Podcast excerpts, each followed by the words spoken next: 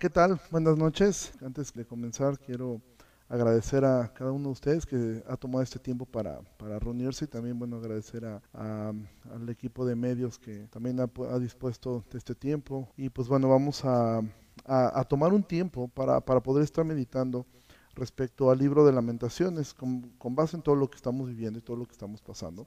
Creo que es algo que nos puede ayudar mucho. La idea es poder también tener un tiempo de oración, poder estar orando juntos y poder tener este tiempo eh, nosotros orando. Entonces yo te animo a que, a que tomes Biblia y a que estemos eh, estudiando acerca de esto en este, en este tiempo y creo que va a ser de mucha, de mucha bendición para todos nosotros. Bueno, ¿cuál es el contexto del libro de lamentaciones? Lamentaciones es un libro que fue escrito por Jeremías. Jeremías estuvo profetizando durante mucho tiempo acerca de la destrucción de Jerusalén, pero nadie lo escuchó, nadie le hacía caso. Y bueno, ¿qué ocurre? Eh, Josías fue un buen rey, él hizo algunas reformas, pero nada cambió realmente en ese tiempo, o sea, todas las cosas siguieron exactamente igual. Sí, cada vez que Jeremías hablaba la palabra de Dios a la gente, la gente le era totalmente contraria y nunca le escuchó. ¿Qué ocurre después? Bueno, viene la caída de Jerusalén, llega en varias etapas, Nabucodonosor, por ahí del año 606, em, llega y conquista Jerusalén. Y en la primera, en la primera parte, em, pues llevó cautivos a, muchos y después hubo un asedio y al final queda un rey llamado Sedequías. Y Sedequías al final se termina rebelando nuevamente contra Nabucodonosor y es allí donde hay un asedio de 18 meses, donde realmente Israel, el pueblo sufrió demasiado, Judá sufrió demasiado y ellos llegaron a extremos que el, el libro de lamentaciones trata, donde las mujeres terminaban comiéndose a sus propios hijos por la desesperación y la hambruna. Y el libro de lamentaciones es, es- es- son cinco poemas escritos en forma de acróstico. Cada capítulo está escrito eh, comenzando con una letra del alfabeto hebreo y así comienza cada uno de los versos. Si ustedes se miran, en todos los capítulos tienen 22 versículos, excepto el capítulo 3. Capítulo 3 no está escrito de esa manera, sino el capítulo 1, 2, eh, 4 y 5 están descritos en esta forma. Ahora, Jeremías fue un profeta que le tocó una etapa muy difícil, eh, una etapa de mucho dolor. Y estos poemas, que son poemas fúnebres, tienen muchísimas lecciones. Y yo quisiera que pudiéramos meditar respecto a esto, porque creo que es importante poder ver que todo lo que estamos viviendo, no solamente en nuestra ciudad, sino en todo el planeta, em, es algo que Dios está permitiendo y debemos aprender mucho. Y creo que el libro de Jeremías nos trae muchas lecciones y nos puede ayudar a poder asimilar el sufrimiento, a poder asimilar el dolor. Yo sé que no estamos en una situación de asedio como la que ellos tenían, yo sé que no estamos viviendo una situación de este tipo. Sin embargo, sí estamos viviendo una situación compleja y que probablemente se va a poner cada vez más compleja. Quizá no tanto con el problema del virus, que es, en algunos países está siendo gravísimo, pero sí cuando pase todo esto, todos, todos los analistas miran que esto pudiera ser un golpe económico como el que para nuestro país quizá equiparable con el que hubo en los años 90 o un poco atrás. Entonces, pareciera que nos esperan días complicados y donde gente está perdiendo el trabajo, donde actualmente hay personas que no, no tienen eh, sustento, no tienen entradas fijas, personas que tienen negocios, ven- venta de comida, están sufriendo. Pero creo que de todo esto tenemos que entender algo y yo quiero que, que ahí, en, en- si tienes tu Biblia, podamos mirar el libro de lamentaciones antes de comenzar a orar y antes de comenzar a, a poder meditar en él y podamos ver algunas, algunos aspectos em, que son importantes. El libro de Jeremías, por ejemplo, en el capítulo 1, en el versículo 1 dice el profeta, ¿cómo ha quedado sola la ciudad populosa, la grande entre las naciones? Se ha vuelto como viuda, la señora de provincias se ha hecho, se ha hecho tributaria. Amargamente llora en la noche y sus lágrimas están en sus mejillas. No tiene quien le consuele de todos sus amantes, todos sus amigos le faltan, se volvieron sus enemigos. Y vemos aquí que Jerusalén tiene una situación donde entra en un periodo de disciplina, de castigo del Señor. Pero quiero que podamos mirar el versículo 8. Dice, pecado cometió Jerusalén, por lo cual ella ha sido removida. Todos los que la honraban la han menospreciado porque vieron su vergüenza.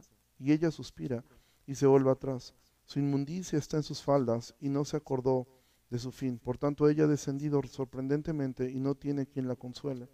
Quiero que mires el versículo 4. El yugo de mis rebeliones ha sido atado por su mano, ataduras han sido hechas sobre mi cerviz.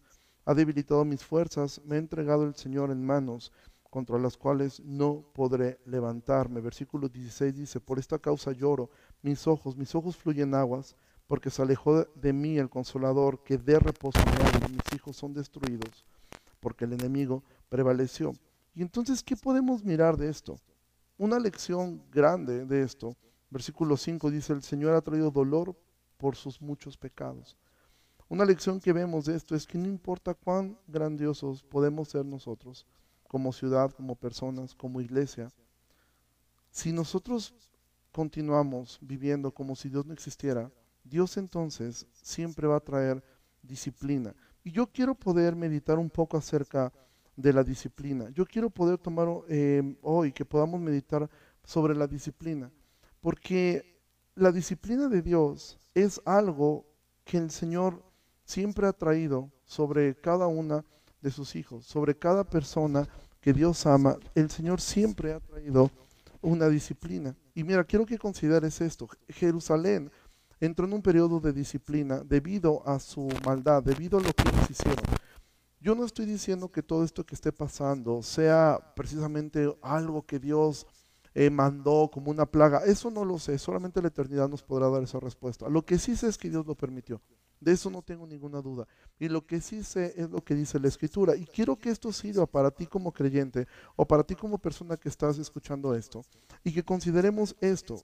Quiero que vayas al libro de Hebreos porque la disciplina es un acto de amor. La disciplina es una forma en la cual Dios muestra que nos ama.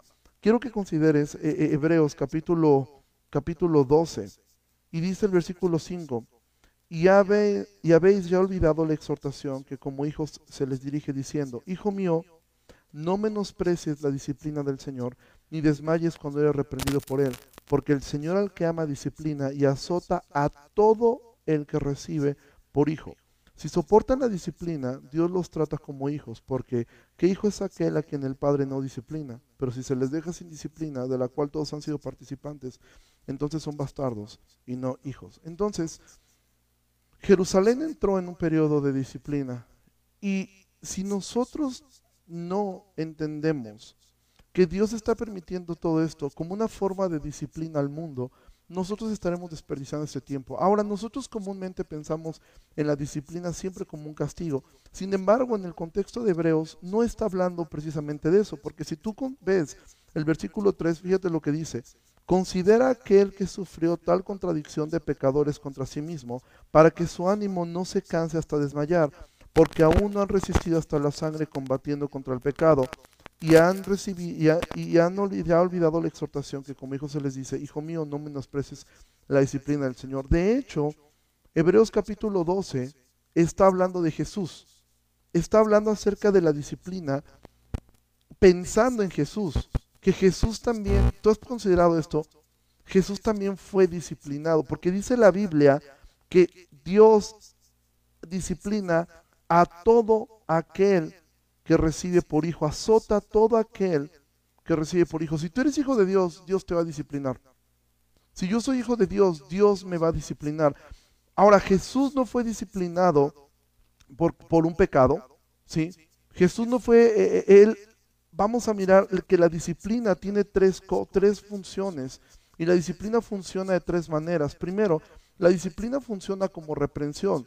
Obviamente cuando el hombre es obstinado en pecar, como en el caso de Jerusalén, que estos hombres fueron obstinados en pecar, en pecar y no cambiar esta parte, evidentemente Dios tarde o temprano va a traer un, un, castigo, va a traer un juicio sobre esa persona. Porque, y si es un hijo de Dios es porque te ama. Y si tú has experimentado por el pecado de repente la vergüenza y de repente viene Dios y descubre todo, dale gracias a Dios. Porque la Biblia dice que no hay nada oculto que no haya salido a la luz. Y de hecho, si no sale aquí en la tierra, deberíamos de tener terror. Si tú has vivido ocultando el pecado todo el tiempo, deberías tener miedo porque va a salir a la luz. Probablemente no sale aquí en la tierra, pero va a salir en la eternidad. Pero el problema es que, que si el pecado tuyo sale a la luz en la eternidad, ya no tendrás un abogado que te defienda, sino solamente un juez que emite un juicio. Dios mostró amor sobre Jerusalén al traer esto, al traer una disciplina muy fuerte Y sí, la disciplina muchas veces es por corrección, para corregirnos, pero también la disciplina funciona de una forma preventiva. Y tú digas, es que yo no sé por qué de repente e, e, en mi lugar de trabajo todos han venido abajo, ahora no me van a pagar. Hay personas que yo sé que no están cobrando un salario. Yo sé que les han dicho, ok, no vengas un tiempo y después regreso. Y dices, ¿por qué ocurrió esto? Bueno, considera que la disciplina también es algo preventivo. Considera esto. El apóstol Pablo fue disciplinado de manera preventiva. Y mira lo que dice 2 Corintios 9, versículo 7. Dice, y para que la grandeza de las revelaciones no me exaltase desmedidamente, me fue dado un aguijón en la carne, un mensajero de Satanás que me abofetea para que no me enaltezca en sobremanera. Esto, amado, también es disciplina. Dios disciplina a veces para corregir, pero Dios también a veces nos disciplina para prevenir. Porque algo es seguro, si tú en este momento tú no estás teniendo lo que tú esperabas, probablemente esto atrasó una entrevista de trabajo, probablemente esto atrasó tus estudios, probablemente esto atrasó una idea, un sueño, algo que tú tenías.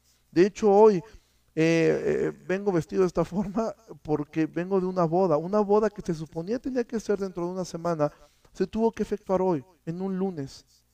Y yo no sé por qué razón Dios de repente hace eso.